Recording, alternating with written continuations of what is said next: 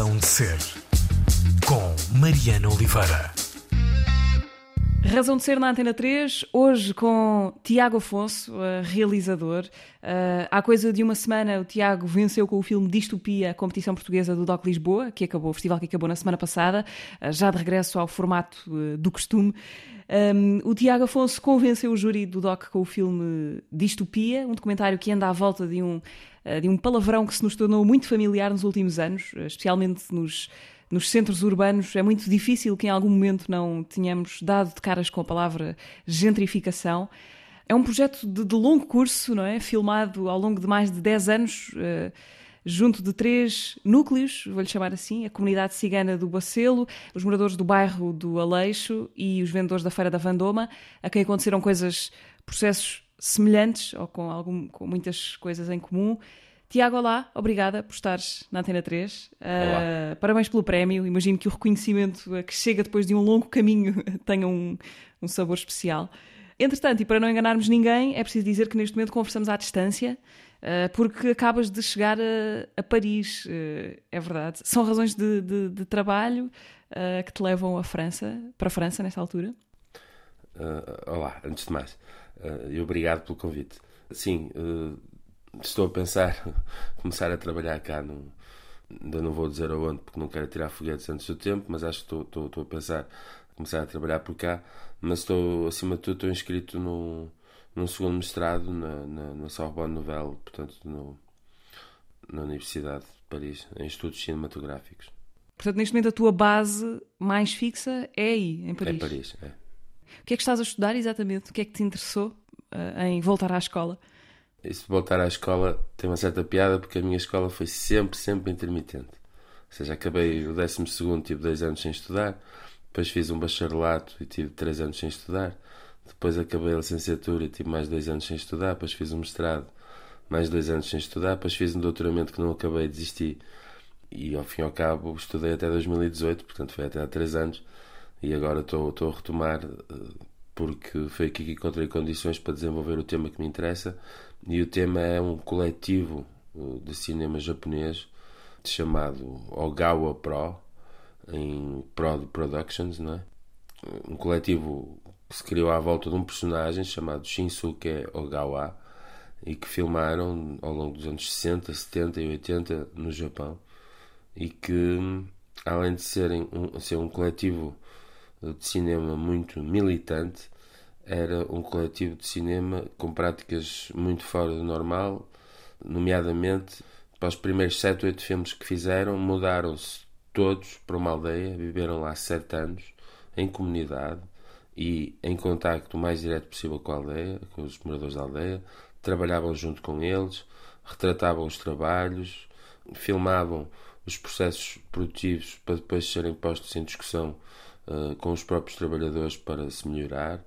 Um bocado à imagem do Kinotrain do Alexander Medvedkin em 1923 e há muito pouca coisa escrita. Há duas, duas ou três pessoas fora do Japão que se especializaram um bocado sobre este tema mas fora do Japão não há quase nada editado e a minha intenção era criar património a esse nível portanto deixar que as pessoas que não leem japonês tenham acesso a este fenómeno, a este, a este grupo que que operou durante 20 e tal anos e que, a meu ver, tem muitas especificidades e, e, e coisas diferentes de tudo o resto que eu conheço no cinema. Há descendência desse grupo, uh, influências no cinema depois dele? Há.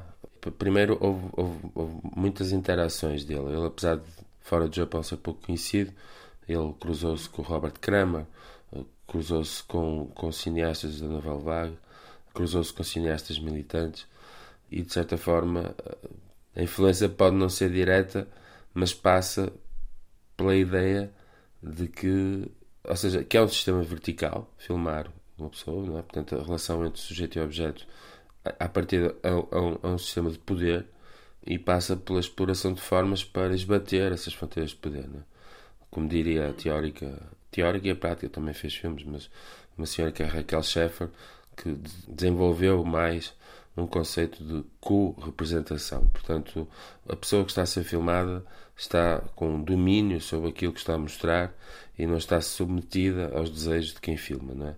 estes processos de envolvimento profundo com as comunidades antes de as filmar, nomeadamente, eu sou um exemplo disso, não é? Porque, por exemplo, no filme A Distopia, eu antes de pegar numa câmera tive que me, me relacionar bem e ter, e ter uma relação de, de abertura e de horizontalidade, tanto com a comunidade cigana como com os habitantes do bairro do Aleixo, para que depois o que eles me dessem para a câmara fosse aquilo que eu queria e não o que, por exemplo, a televisão costuma mostrar, não é? Que é, é outro, outro aspecto das pessoas, é, o, é a sua persona, é o seu teatro social, é. Pronto. Foi uma ótima preparação de caminho para entrarmos pela distopia. O, o, filme começa, começa, justamente falei disso, falava dessa palavra no início, começa com uma definição da gentrificação, uh, um termo criado nos anos 60 para falar de Londres e da apropriação dos centros urbanos pelas classes altas, com dinheiro, com a consequente expulsão das, das classes trabalhadoras desses espaços. No fundo, é um movimento de fuga do centro para alguns e de aproximação ao centro para outros, uh, separados uns e outros pelo dinheiro. Por, porquê este tema? Porquê este filme? Porquê esta distopia? Como é que começa para ti esta recolha de imagens há 14 anos, para aí, não é? Que são dessa altura os primeiros registros. A primeira vez que é foi em 2007 e longe de mim imaginar onde é que isto acabaria, porque eu durante esse período, durante esse período e durante longos períodos da minha vida, umas vezes menos atento, outras vezes mais atento, sempre fui uma, uma pessoa que usava, usava a câmara na militância, não é? A câmara permitiu-me estar em manifestações e pela presença da Câmara inibir alguns atos de violência. A Câmara permitiu-me uh, que algumas pessoas prestassem mais atenção a mim e me ouvissem de maneira diferente por estar de Câmara. Portanto, a Câmara como objeto de luta. Não é? Luta não é pancada, como é óbvio, não é? é luta pelas suas convicções pelos seus direitos e pelos deveres e direitos da cidadania, que é revoltarmos-nos quando achamos que alguma coisa está mal feita. Pronto, e começa assim, dessa forma, em que de repente uma rede orgânica, mas que sempre existiu no Porto, que juntou pessoas de, com ideias mais anarquistas, pessoas da juventude do Partido Comunista, da, juventude do Bloco de Esquerda, artistas, artistas ativistas, cineastas. Havia assim uma rede em que quando havia um, uma situação em que, à partida, era exercida uma grande violência do poder local ou central sobre os habitantes do Porto, nós organizávamos-nos e cada um com as suas ferramentas íamos juntar-nos às pessoas, oferecer resistência, falar nós com os polícias, arranjar advogados, várias, várias etapas de luta. Não é ensinar as pessoas do que é que elas têm que fazer ou não, mas, mas dar-lhes noção dos seus direitos reais, dar-lhes noção dos perigos que incorrem, sem nenhuma noção prévia de propósito artístico ou objetivo. Não, não, a Câmara como objeto de luta, a Câmara como objeto de luta. A Câmara como, como teoriza o, o Jean Rouch, não é? Como objeto que promove a profilmia, portanto, portanto se por um lado pode provocar uma certa uma certa, uma certa vergonha, uma certa, um certo desconforto por estar a ser filmado. Por outro lado, também, também tem, a, tem a tendência para provocar uma certa libertação perante a Câmara. Não é assim? As pessoas dizem para a Câmara coisas que não dizem só para mim porque sabem que há uma atenção especial, que há um registro que pode ser ouvido por outras pessoas, que as suas palavras podem ser propagadas, digamos assim. É? Mas a partir daí, quer dizer, tenho a minha formação é, é cinematográfica, eu há 20, 22 anos, 20, 22, 3 anos que é o que eu trabalho, o que eu faço sempre, é a minha paixão, o meu trabalho, o meu hobby, tudo ao mesmo tempo. Portanto, pronto, uma pessoa vai, vai filmando sempre com, com a ideia de criar criar forma, não é? Dispositivos têm a lógica, mas a intenção na altura da câmara é sempre uma intenção de urgência. A intenção é filmar as coisas o mais justamente, da forma mais justa possível, para mostrá-las o mais rapidamente possível, para mostrar às pessoas que não vão lá, que não vão aos sítios e que têm ideias pré-concebidas, muitas vezes propagadas pelos médias e não sei o quê, que têm acesso a outras imagens, têm acesso a. Daí o, cinema de urgência né, nesse aspecto, que há a urgência de o mostrar o mais depressa possível. Né? E ali havia uma urgência muito particular que era aquelas pessoas, no caso do bairro do Aleixo, por exemplo, estavam prestes a perder as suas o sítio onde, onde moravam, portanto as torres foram demolidas, portanto havia essa, esse critério de urgência muito concreto, não é? Aquilo ia desaparecer, aquelas vidas iam desaparecer dali. desde o início que sabe que a maior parte das pessoas, que isso é criminoso, mas algumas pessoas, por comportamento social, não tiveram direito a casa, mas que a maior parte das pessoas iriam ser realojadas. Portanto, a questão em si não passa pela casa em si, pela habitação em si, passa pela destruição de toda uma comunidade, de toda uma relação entre as pessoas, como há uma, uma senhora que diz no meu, no meu filme, ela tinha família nas torres todas. E como também diz o arquiteto Alexandre Alves Costa no meu filme, a prática, estas práticas processam-se há muitos anos da mesma maneira, que é dividem, da mesma maneira como dividam, dividiram as pessoas das ilhas por bairros diferentes, quando deitam um bairro abaixo. Nas ilhas também, do Porto, sim. Sim, quando destroem um bairro também dividem as pessoas dos bairros por bairros diferentes. E isso é que acaba por ser uma grande violência. É? No caso do Aleixo, a questão da urgência tem mais a ver com o que, é que era propagado o que é que se dizia na cidade e no país.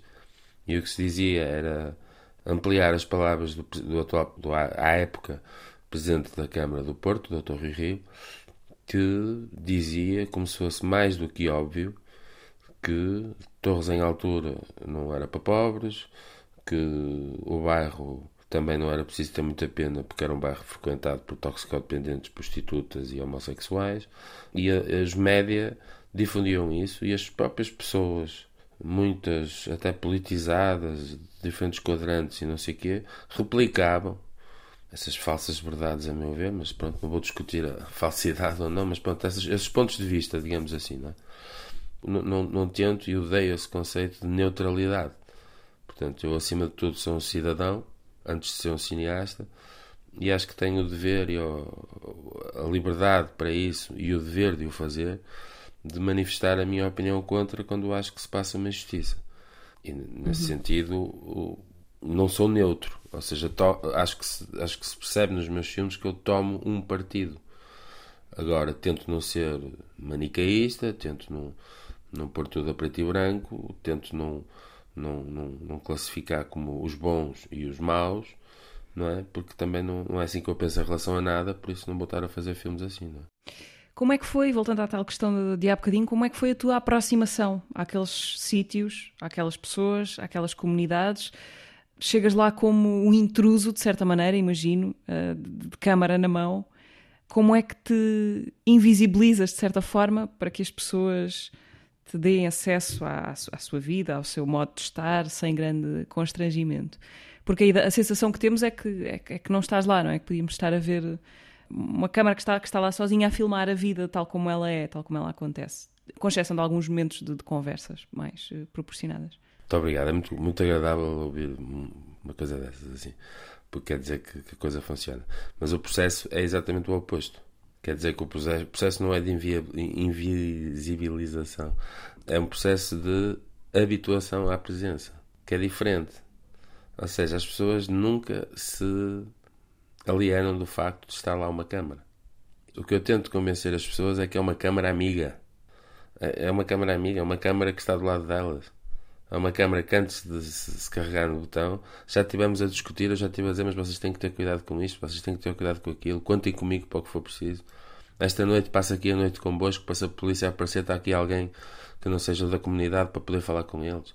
Não sei o quê. Isso está antes da câmara. E depois e eles até dão legitimidade, porque pensam, se esta pessoa tem esta relação connosco tem esta posição, é bom que esta pessoa filme.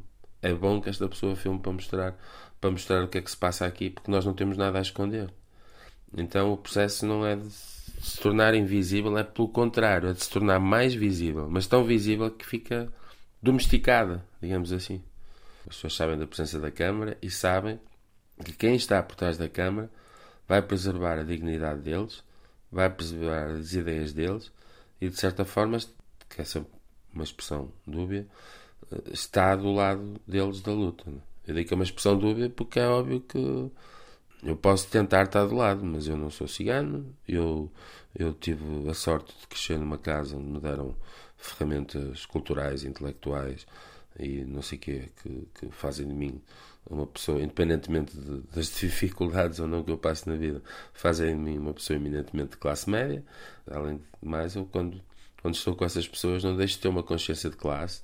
Não acho que de repente sou um membro da, da, da comunidade popular porque não, não sou, não é?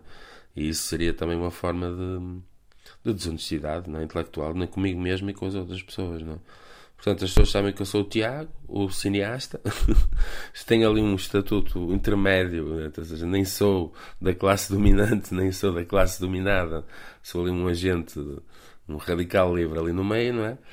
E as coisas depois acontecem. E, e é pela generosidade depois com que as pessoas se dão a mim e à Câmara que eu consigo dar essas sensações que, que, que tu, que tu disseste e, e que me fazem muito feliz, que seja o que se sente, não é? Que é que as pessoas não estão ali nem a fazer para a câmara, nem a ser filmadas às escondidas, não é? Tu foste regressando ao longo do tempo, porque o filme é uma espécie de linha cronológica, não é? De linha do tempo, que começa em 2007, que acaba agora, praticamente. Para muitos casos, há um antes e um depois, o momento em que as pessoas estavam naqueles sítios e, e deixaram de estar. Como é que foi para ti ao longo do tempo? Foste regressando? Como é que foste acompanhando esses processos, os três diferentes, não é? É importante dizer que eu, ao longo de 14 anos, fiz pai de 12 filmes, não é? Sim, não estiveste só dedicado a este. Não tive 14 anos só a fazer, só a fazer só com este projeto, não é? Este projeto teve para estar pronto no, dia, no ano seguinte, ou no mês seguinte, várias vezes às filmagens, não é? Lá está, devido ao àquele intuito de de urgência que eu mostrava, mostrava pequenas montagens, assim, feitas muito rapidamente, sobre um processo, o outro. Há pessoas, por exemplo, o filme vai passar no Porto e há pessoas que conhecem 20 minutos do filme, há, há, há muitas pessoas que já conhecem esses 20 minutos todos porque já passou por outras formas, já passou em vídeo instalações, já passou em. Portanto, essa, esse processo de urgência foi sendo sempre posto em prática, é? Depois, quando comecei a ter a intenção de acabar o filme, sempre que para mim acabava, acontecia outra coisa. Então eu não posso acabar assim, é injusto para com as pessoas, por isso pronto, vou continuar a filmar. E passado dois anos o filme tinha mais 20 minutos. Pronto. Depois uh, acontecia mais uma coisa. Depois, depois a Câmara mudou. A Câmara Municipal. A Câmara Municipal, claro, não é a Câmara de Filmar, peço desculpa. Aliás, a Câmara de Filmar mudou muitas vezes. Um dos aspectos que o júri me disse em tom de risota foi o filme dos sete ou oito formatos, não é? Porque comecei a filmar com câmaras muito arcaicas em 2007 e acabar com câmaras de topo em 2021. O que eu também queria dizer, porque não é dito no filme, e de propósito, porque eu nunca quis fazer um filme panfletário, nem de acusação, de, nem de personalização, mas é, é importante perceber-se que o Dr. Rui Rio que ainda assim é bastante falado no filme e criticado. Ele saiu e entrou outro, outro Presidente da Câmara que continuou absolutamente todas as mesmas práticas em termos de habitação e em termos sociais. Aliás, a Feira da Bandoma foi mudada pelo Dr. Rui Moreira e não pelo Dr. Rui Rio. Agora, o que aconteceu no Porto, e acontece em muitos sítios, é que depois de anos e anos e anos de uma tradição de resistência e luta aberta contra o poder local por parte da maior parte dos artistas da cidade, quando a Câmara mudou, foram todos comprados. É horrível dizer, mas é verdade. Foram todos, todos comprados, todos comprados. De repente, os artistas, sei lá, nós, houve um grupo de nós em 2006 que ocupamos o Rivoli, tivemos cinco dias lá fechados a resistir ao Rio Rio. Tínhamos o apoio das, das, das companhias de teatro todas, os, os, os artistas ligados mais à arte contemporânea, os curadores, os músicos. Tínhamos o apoio de toda a gente nessa altura. Toda a gente lutava contra a política cultural do Dr. Riri. Como a política social não mudou, mas a política cultural mudou, os artistas calaram-se todos, todos, todos, todos. E todos colaboraram, e todos ganharam dinheiro com a Câmara, e todos fizeram coisas uh, com o apoio do, do Dr. Rio Moreira e com o falecido vereador da Cultura. E nesse aspecto parece que as artes e a cultura deixaram de ter um, uma perspectiva crítica em relação ao poder local, quando para mim mais importante que as políticas culturais são as políticas sociais, porque existe uma pirâmide de prioridades na, na, na vida. Eu próprio, se não tiver o comer, custa-me a fazer, a escrever um projeto para o Instituto de Cinema Português, como é óbvio, não é? Portanto, como as políticas sociais mantiveram-se as mesmas até mais agressivas. Aliás, a turistificação do Porto é alucinante, alucinante, não é? Pelas características da cidade, até é capaz de ser mais perturbante do que em Lisboa, que também, que também é um drama.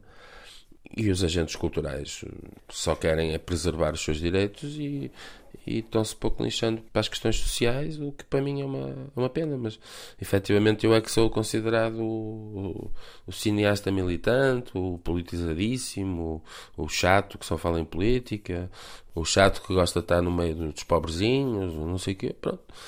É uma tristeza, é uma tristeza total, porque a política social, quer dizer, ainda há pouco tempo fui ao bairro do Aleixo, aquilo não existe rigorosamente nada porque houve um entrave. Como é que estão as coisas? Eu queria perguntar-te isso. Qual é que é o presente das pessoas que filmas no documentário ao longo do tempo? O acampamento dos ciganos foi destruído. Eles foram divididos basicamente por dois bairros na periferia oriental. Um deles muito próximo do, do estádio de futebol, do Futebol Clube do Porto. Outro ainda mais oriental. E esse bairro, nomeadamente, um bairro muito, muito, muito problemático, também com muitos problemas de ordem social, comportamental quer dizer que a comunidade separou-se porque os bairros, ao serem muito diferentes, a metade que foi para o bairro mais problemático começou a ter comportamentos mais associados a esse bairro e a outra comunidade que foi para um bairro muito mais calmo são pessoas muito mais calmas. Então acabou por dividir a, comunidade dos ciganos a meio e eles acabaram por deixar de se dar e, e eu, eu acabei por trabalhar quando organizei a festa que se vê no fim do filme da distopia para ter uma espécie de encontro com eles na altura 12, 12 anos depois da, da destruição do acampamento, percebi que só, só tive acesso a metade, de, uma parte da comunidade, porque a outra, por um lado, tornou-se mais urbana, tornou-se mais. com comportamento mais. ou seja, não especificamente romano, não é? Que, que fez com que eles se afastassem é? uns dos outros, não é? Há uma coisa quase no final do filme, a propósito da eh, uma, uma, das pessoas que vivia nas, nas, nas barracas do Bacelo diz uma coisa muito impressionante que é uh, uma pessoa dava tudo para ter o barraco de volta. E ao mesmo tempo nós vimos, porque tu nos mostraste no princípio do filme, a indignidade absoluta daquelas condições de vida, uh, das condições em que as pessoas viviam. Há um, há um sentimento de comunidade que para as pessoas é mais importante, objetivamente, do que, do que o resto, do que as casas onde moram. É, é isso, acho que sim. Depois também depende para onde uma pessoa vai depende de onde uma pessoa vem. É? E essas, essas pessoas começaram a crescer em acampamentos na zona de, de Amarante, acampamentos mesmo nómadas que circulavam de um lado para o outro e por essas razões tinham essas más condições de uma forma mais justificada, digamos assim, não é? E depois as pessoas sedentarizaram-se e, e, e, montaram o acampamento e o acampamento ficou ali durante muitos anos e o cuidado deles com certas coisas é realmente pronto, é muito diferente para, a nossa, para a nossa perspectiva, né? que é uma perspectiva esclarecida, educada, que fomos à escola, que nos ensinaram. Eu andava na primeira classe e tinha um cómic num livro que dizia: Ó oh, vizinho, não atira o lixo, não sei o quê. Ou seja, na escola ensinarem-nos a não mandar o lixo pela varanda porque não sei o quê, não é? E, e muitas dessas pessoas não tiveram, não tiveram ferramentas para nada disso, não é?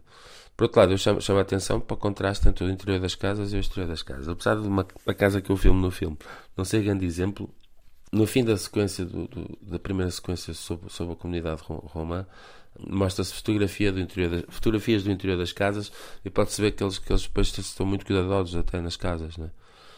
E eu, ao longo destes anos, fiz uma vez uma exposição com vários materiais, entre eles um apartamento dentro de uma torre do Aleixo o interior de uma barraca no, no Bacelo, a minha casa e a Casa Museu Abel Salazar. Era uma espécie de comparação entre as quatro coisas e o discurso era: a minha casa é a minha casa. E eu, na abertura da exposição, foi isso que eu expliquei. Ou seja, o conceito é que é assim: os ciganos não conseguiriam viver na minha casa, que é uma casa de artista com tudo acumulado, postas por cima dos outros, pinturas na parede, não sei o que, eles não conseguiriam viver na minha casa os senhores que têm um apartamento minúsculo dentro das Torres do Aleixo têm tudo arranjadinho e coisa. Eles estivessem em minha casa, morriam. Os ciganos, se fossem para o apartamento minúsculo que não se conseguiriam mexer, morriam. Eu prefiro viver, preferia viver na minha casa do que viver nas outras casas. Ou seja, o conceito é este. Nós adaptamos às nossas casas, elas passam a ser as nossas casas. E quem são os outros para dizer se as casas são dignas ou não são dignas para nós? Tudo bem que o exterior do bairro é realmente, passa a expressão, hardcore, não é? Quer dizer, tipo, é um exagero, não é? e com, com questões de riscos de salubridade de, de saúde pública e essas coisas. Eu não sou cego, não estou a defender, mas eu acho que existe esse conceito, não? É? Uma pessoa cresce, uma pessoa, uma pessoa casa, uma pessoa tem filhos, numa casa, e a partir daí aquilo é, é, a casa da pessoa. Portanto, não venham depois dizer a tua casa é isto, a tua casa é aquilo. A, minha, a mim também me dizem isso. Há pessoas que entram em minha casa e dizem: Meu Deus, que caos, como é que é possível? o, o Zé, que é o, no início apresenta-se um bocado como a porta-voz da, da comunidade cigana, no fim também diz: As casas são melhores. Óbvio, agora estamos em casas, ele assume. Até, isso para mim é muito importante porque sublinha que o filme não tenta ser maniqueísta, não é?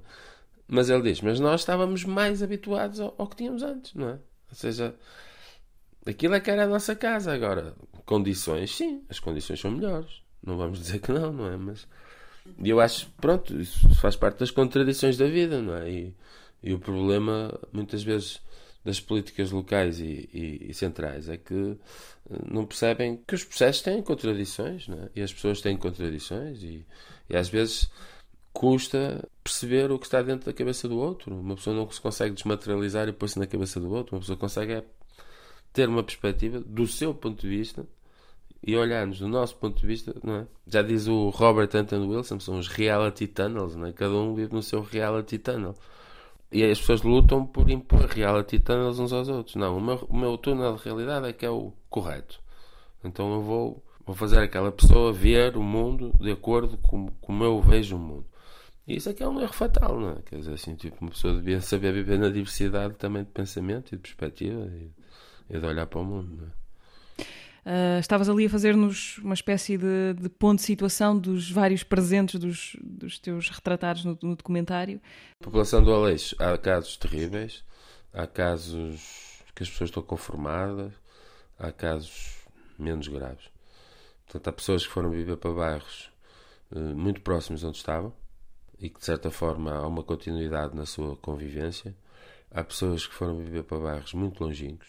Há pessoas que os problemas eh, sociais e, digamos, pronto, de tráfico de droga, de, prostituição provocada pelo tráfico e não sei o que eh, saiu do Aleixo para se alojar no bairro ao lado, na Pasteleira Nova, portanto, eh, coisa, esses fenómenos não, não, não se impedem, né? Faz-me lembrar quando há muitos anos em Lisboa acabaram com o casal ventoso, que depois não se podia passar no Regueirão dos Anjos, que eram pessoas a injetarem-se por todo lado, né? Ou seja, tipo, querem acabar com os guetos, que eu acho muito bem, mas depois queixam-se que as coisas são mais visíveis. Há casos dramáticos, há, há uma senhora já muito já com muito, muita idade que foi para o bairro do Lagarteiro e sente-se hostilizada e completamente solitária, sozinha e eu, aquele que para mim é o, o, o, maior assistente social do Porto, que é o Dr. Pinto, conhecido como Oxalana, que é da zona de Campanhã, contou-me alguns desses fenómenos e eu, eu pôs-me a par de, de, alguns desses dramas mais individuais que não, que não entram para as estatísticas, porque é um caso ou outro. Não? É? O meu próprio filme, no fim, há uma dedicatória a um senhor chamado Fernando Sá, que foi um senhor que eu filmei, não quis inserir no filme porque achei que era completamente demagógico e não muito digno e, ia estar a puxar a lágrima que não era a minha intenção, mas assim eu teve a chorar para a câmara a dizer que o Rui Rio encostou no ombro a prometer que as, que as torres não iam abaixo. E isto, ao mesmo tempo que eu estou a filmar, estão a tirar as coisas de casa dele para fazer a mudança. Chegou a outro bairro, foram super mal aceitos, começou a ficar doente, ficou um mês na cama, morreu sem razão aparente. Isto não é, não é causa, consequência completa, como é óbvio, mas acaba por ser indiretamente uma consequência desta violência e do que é que esta violência significou para a cabeça de muitas pessoas, não é? Pessoas que lá está, que fizeram as vidas inteiras num sítio, que casaram, tiveram filhos, tiveram os seus desgostos e as suas alegrias e que de repente são forçados a, a sair desse, desse seu ambiente de sempre para ir para um ambiente ainda por cima muitas vezes hostil hostil. Porque os bairros em Lisboa é a mesma coisa, no Porto é a mesma coisa, nos bairros pobres criam-se hostilidades entre os bairros, por razões várias, mas querem sempre, pronto, dizer que são, agora sim vou usar aquela expressão, que são mais maus uns com os outros e não sei quê, e picam-se e não sei quê. De repente há um que implode e essas pessoas são postas nos outros. Ou seja, as pessoas do Aleixo não eram bem vistas para as pessoas dos outros bairros. E agora fazem parte da população dos outros bairros. O que causa situações muito desagradáveis eh, em, em termos do, do cotidiano, do dia a dia, do, da qualidade de vida. É? Mas isso não interessa, não interessa à macrosfera, à macropolítica. Não é? Tiago, vamos, eh, vamos ouvir uma canção uh, do Adoniram Barbosa que podia perfeitamente ter sido escrita para o teu filme. Aparece no, no final do, de Distopia. Queres apresentar-nos o que vamos ouvir e o que é que esta canção tem a ver com o filme? Ah, pronto, além da letra que vamos ouvir e vamos poder perceber a relação que tem com, mesmo para as pessoas que não viram o filme, mas a partir do que já falamos, vão perceber a relação. Mas o que eu acho interessante é, é ter muitos anos, portanto, não ser uma canção com 20, 30 anos, tem muitos mais anos, e o sentimento de ser tão próximo do que eu vi de algumas pessoas neste, durante estes 14 anos. Outra coisa que me interessa, na utilização de uma música brasileira, quando estou a falar da cidade do Porto, é que se tem a noção que é um fenómeno que acontece em todo o lado do mundo, em todas as cidades do mundo. Não há uma sociedade, seja ela hum, socialista, seja ela muçulmana, seja ela uh, neoliberal, seja não sei o quê, que não, não, não faça estas coisas. Ou seja, que não opera esta, esta, esta modificação do tecido urbano. Mas a questão é com que, com que cuidado é que isto se faz, com que violência é que isto se faz, como é que se atropela ou não as pessoas que estão no caminho. Pronto, a letra do Adonira, quando eu vi, quando eu vi a letra, pensei, poça, isto é, isto é o meu filme, não é? Assim, já que já conheço a letra há, há 4, 5 anos, mas já faço o filme há 14, portanto, percebe-se que, pronto, é isso. Portanto, vamos ouvir, se calhar. Quando o oficial de justiça chegou lá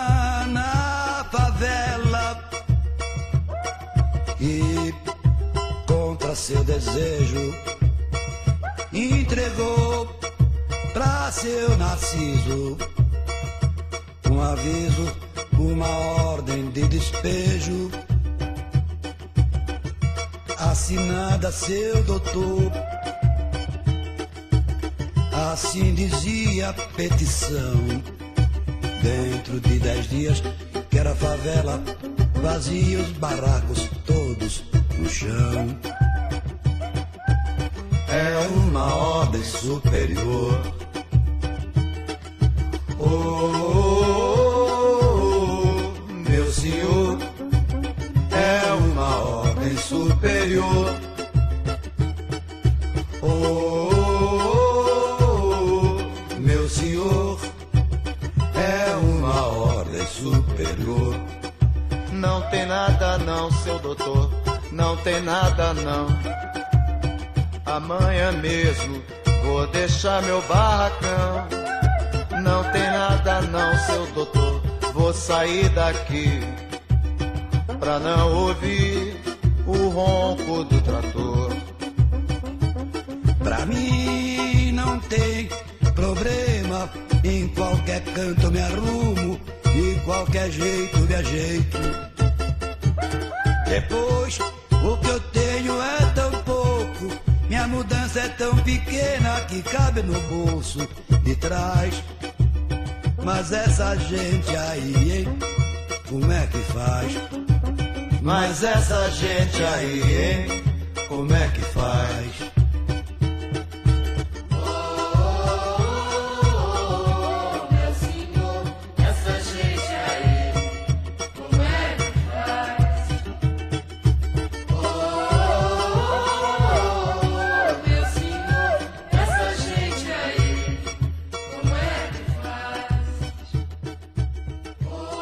Ordens Superiores de Adoniran Barbosa, Despejo na Favela, é a música que fecha Distopia, o filme do Tiago Afonso, uh, vencedor da competição nacional do DOC Lisboa. É com o Tiago que estamos a conversar nesta manhã na Razão de Ser. Tiago, onde é que vai ser possível ver o teu filme nos próximos tempos? Não sei se tens resposta para isto, mas uh, depois desta, desta primeira parte da conversa, onde é que vai ser possível chegar à distopia? Eu, eu durante, durante dois anos da minha vida, já, já há muitos anos, fiz parte da edição de um jornal que se chamava PREC. E, e, um dos títulos, foram dois jornais que saíram, porque o jornal era anual, mas um dos títulos era Empurrar as Fronteiras do Possível. vamos empurrar as fronteiras do possível. É? Portanto, eu espero que as possibilidades me ultrapassem a, a, as minhas expectativas. A minha intenção é que o filme seja visto pelo máximo de pessoas possível. Um, neste momento já tenho três datas marcadas aqui em Portugal e no estrangeiro estamos em, estou em conversações com vários festivais, mas não, não está nada acertado, nem marcado, nem coisa.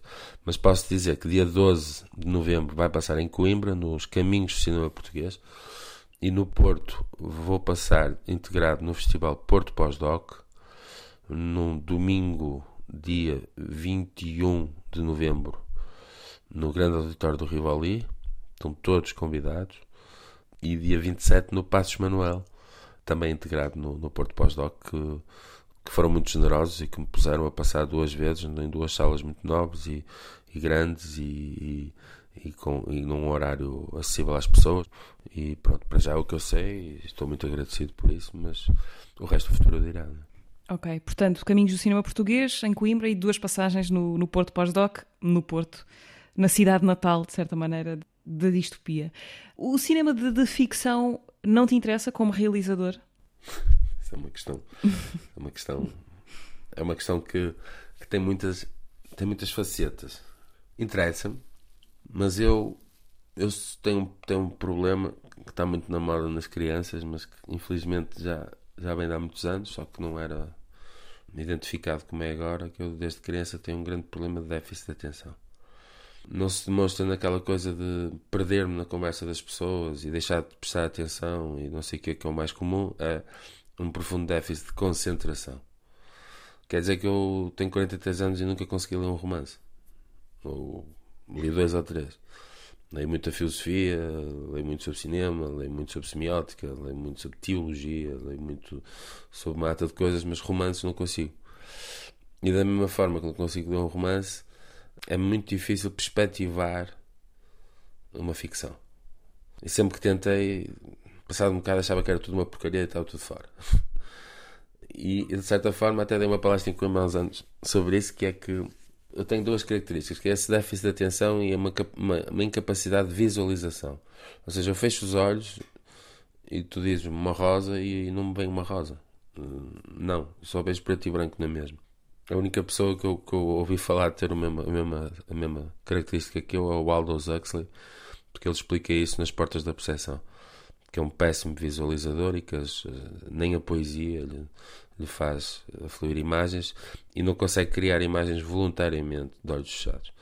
Portanto, essas duas características fez com que o meu cinema fosse muito específico, ou seja, não é um cinema da imaginação, que eu separo da criação, porque como a própria palavra imagem diz, a imaginação é recorrência a uma imagem que nós já, já conhecemos. Ela pode estar no inconsciente ou no subconsciente. Mas quando uma pessoa, se eu, se eu disser à Mariana, imagina um carro vermelho, Mariana vai imaginar o carro vermelho com uma paisagem que conhece, consciente ou inconscientemente. Portanto, a imaginação é sempre uma repetição. E isso não me interessa. Não me interessa, mas parte de uma dificuldade enorme em conseguir, em conseguir conceber coisas.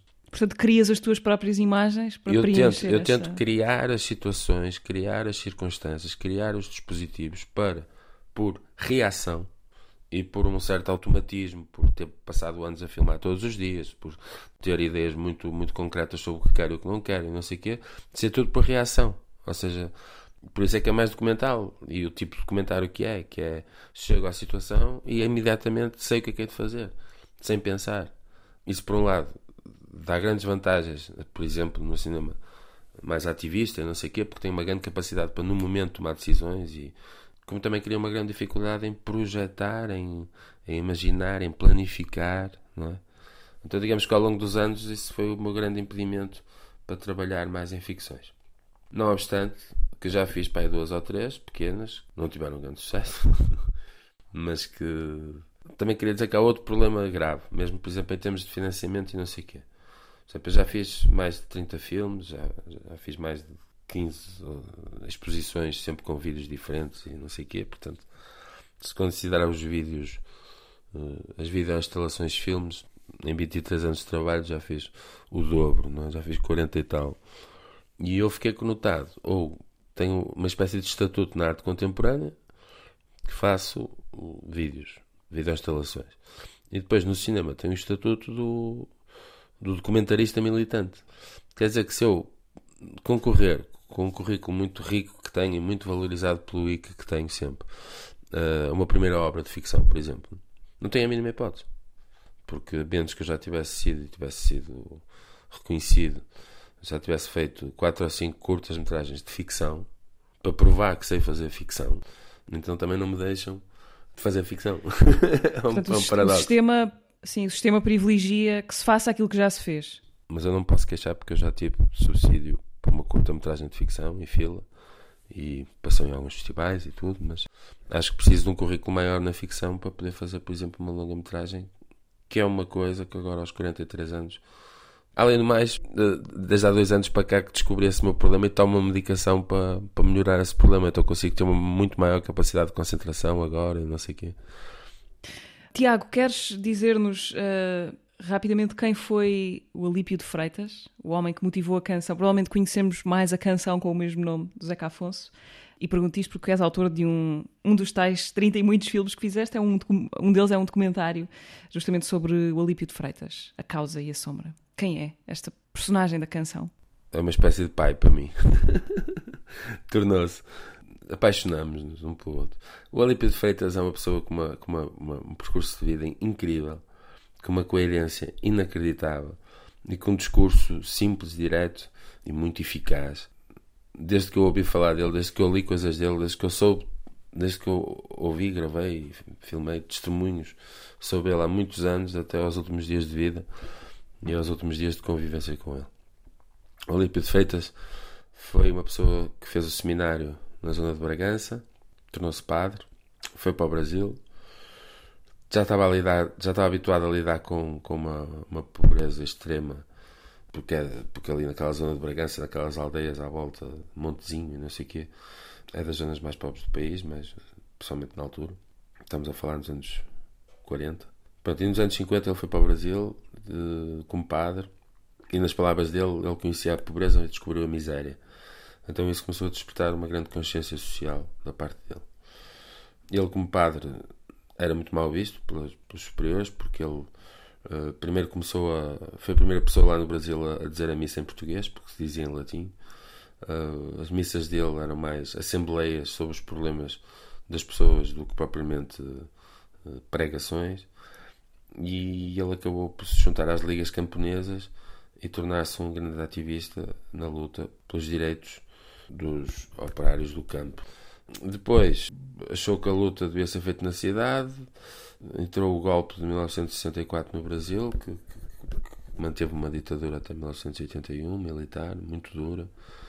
E ele juntou-se à luta armada, andou por Cuba, conheceu o Fidel, conheceu o Che, conheceu o Allende, conheceu foi, foi, conheceu o Khrushchev, foi, foi o único padre convidado para ir numa comissão a Moscou a dada altura, até que em 1970 foi preso, barbaramente torturado, coisas que se pode ver o filme, o filme pode-se ver naquela plataforma Filmin, pronto, paga-se um bocadinho, mas pode-se ter acesso a filmes, o filme está lá, para quem tiver curiosidade.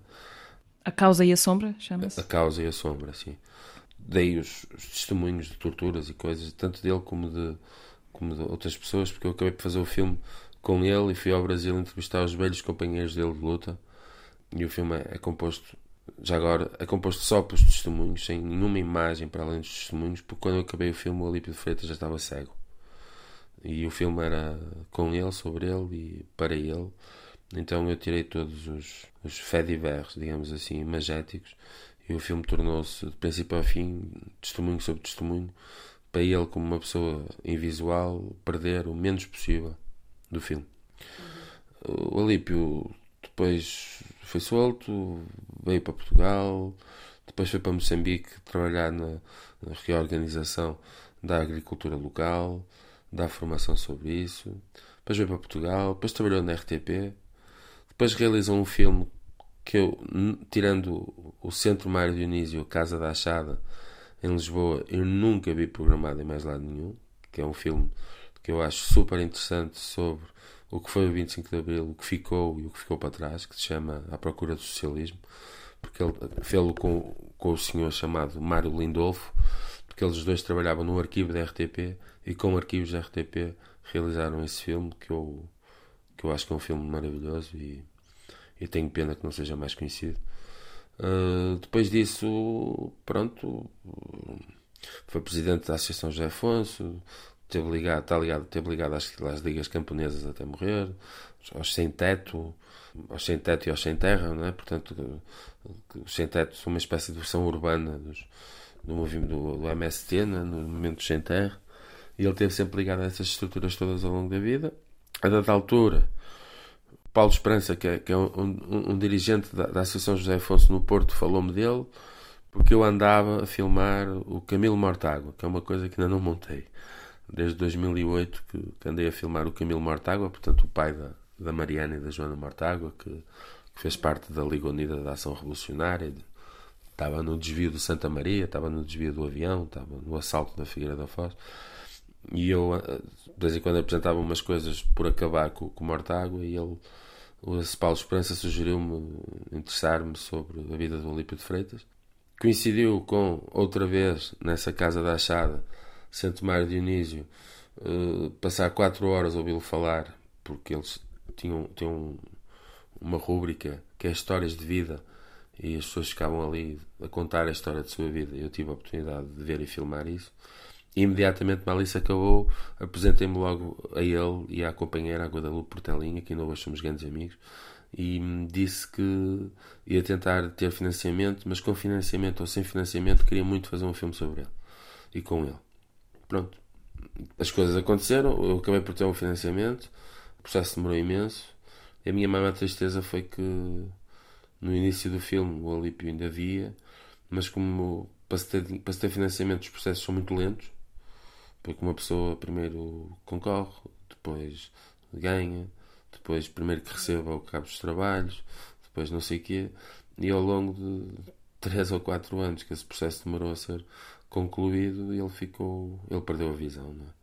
É? Isso foi uma das grandes tristezas do, do processo do filme. Queria contar como é que foi o meu último encontro com ele, que para mim foi uma das maiores lições da minha vida já tinha tido assim coisas incríveis, tipo ele estar com uma t-shirt do, do, do, movimento Sem Terra e eu dizer, ei, linda t-shirt, e ele imediatamente tirá-la e oferecer-me. Já tinha tido assim coisas que, que, foram grandes lições de vida para mim. Mas eu nunca mais me esqueço ele estar na cama do hospital a fazer uma transfusão completa de sangue e ver-me, dar-me a mão e dizer: Se tu estás em Lisboa, porquê é que não estás em minha casa? Como quem disse, uma pessoa que está quase a morrer e morreu dias depois um, a primeira preocupação foi o meu conforto. Foi o meu conforto. Ou seja, a preocupação dele foi saber onde, tu, tu, onde é que estás a dormir quando sabes muito bem que podes dormir na minha casa. E eu, pronto, fiz, contive-me para não ir ali às lágrimas e, e acho que até ao fim da minha vida não vou esquecer desta situação porque acho realmente nunca conheci ninguém tão generoso. E, e comecei por isto para dizer foi um pai para mim porque eu, eu, eu ainda, ainda hoje amo, amo o, o Alípio de Freitas. Eu acho que vamos ter de vamos terminar o programa com a, o Alípio de Freitas do, do Zeca Afonso. Vou ter de uh, vou ter de deixar de fora as outras escolhas de que tínhamos falado, mas podemos deixar a referência. Querias ouvir o Woody Guthrie? Uh, já não vamos ter tempo, mas uh, queres fazer referência à canção que tinhas pensado para aqui?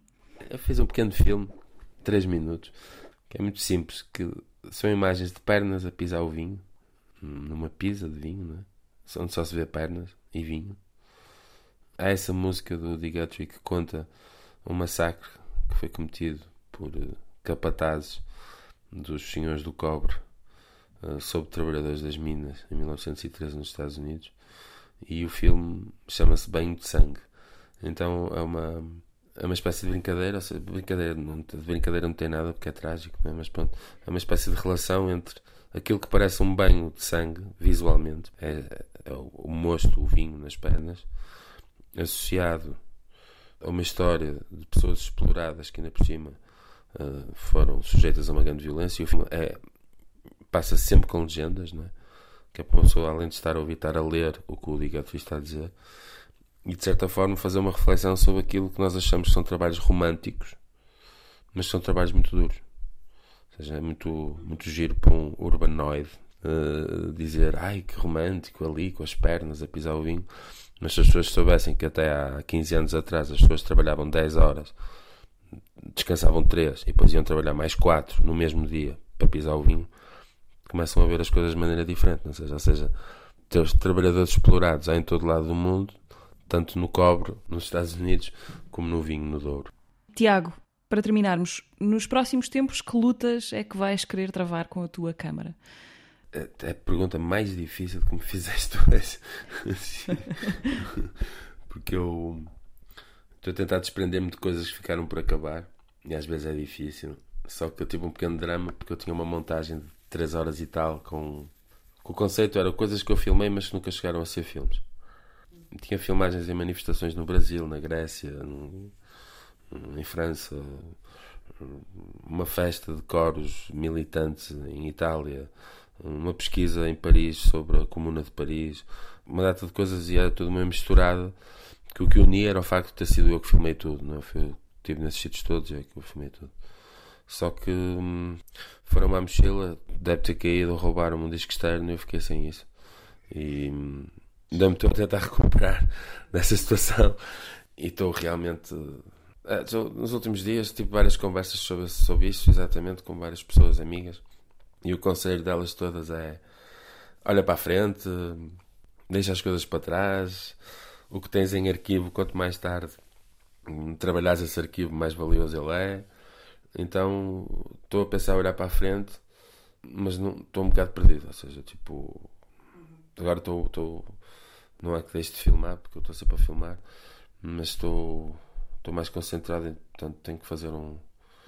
Tenho que escrever um livro até abril. Tenho que. Estás mais virado para o Japão agora, neste momento. Pois, é isso. Tiago, muito obrigada por esta conversa. Obrigado. Uh, foi um gosto conversar contigo. Parabéns.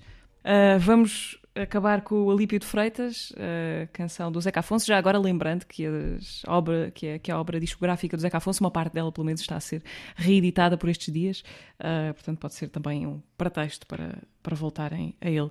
Conversámos com o Tiago Afonso, nesta razão de ser, realizador de Distopia, uh, cinema documental sobre aqueles que perderam o direito à cidade, uh, um filme que venceu a competição nacional do DOC Lisboa e que vão poder apanhar pelo menos eh, por três vezes eh, agora no mês de novembro eh, em Coimbra e também no Porto.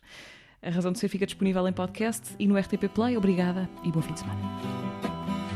Bahia da Guanabara, Santa Cruz na Fortaleza, está presa Lípio de Freitas, homem de grande firmeza. Em maio de 1070, numa casa clandestina, com a companheira e a filha, caiu nas garras da CIA. Diz a Lípia, nossa gente, quero que saibam aí, que no Brasil já morreram na tortura mais de mil.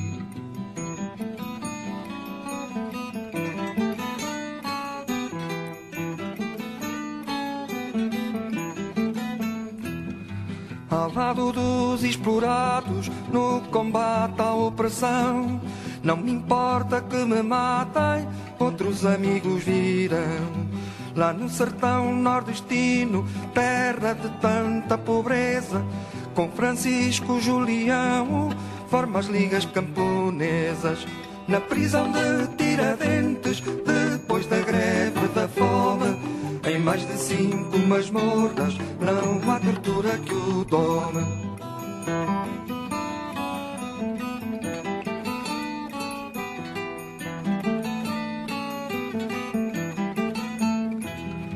Fascistas da mesma igualha, ao tempo Carlos Lacerda, sabei que o povo não falha, seja aqui ou noutra terra.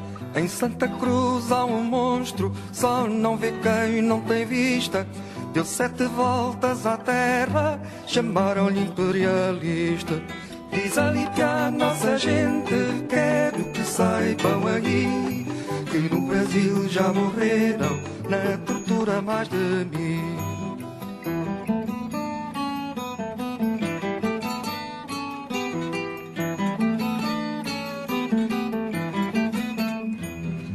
Bahia da Guanabara, Santa Cruz na Fortaleza, está presa Lípio de Freitas, homem de grande firmeza.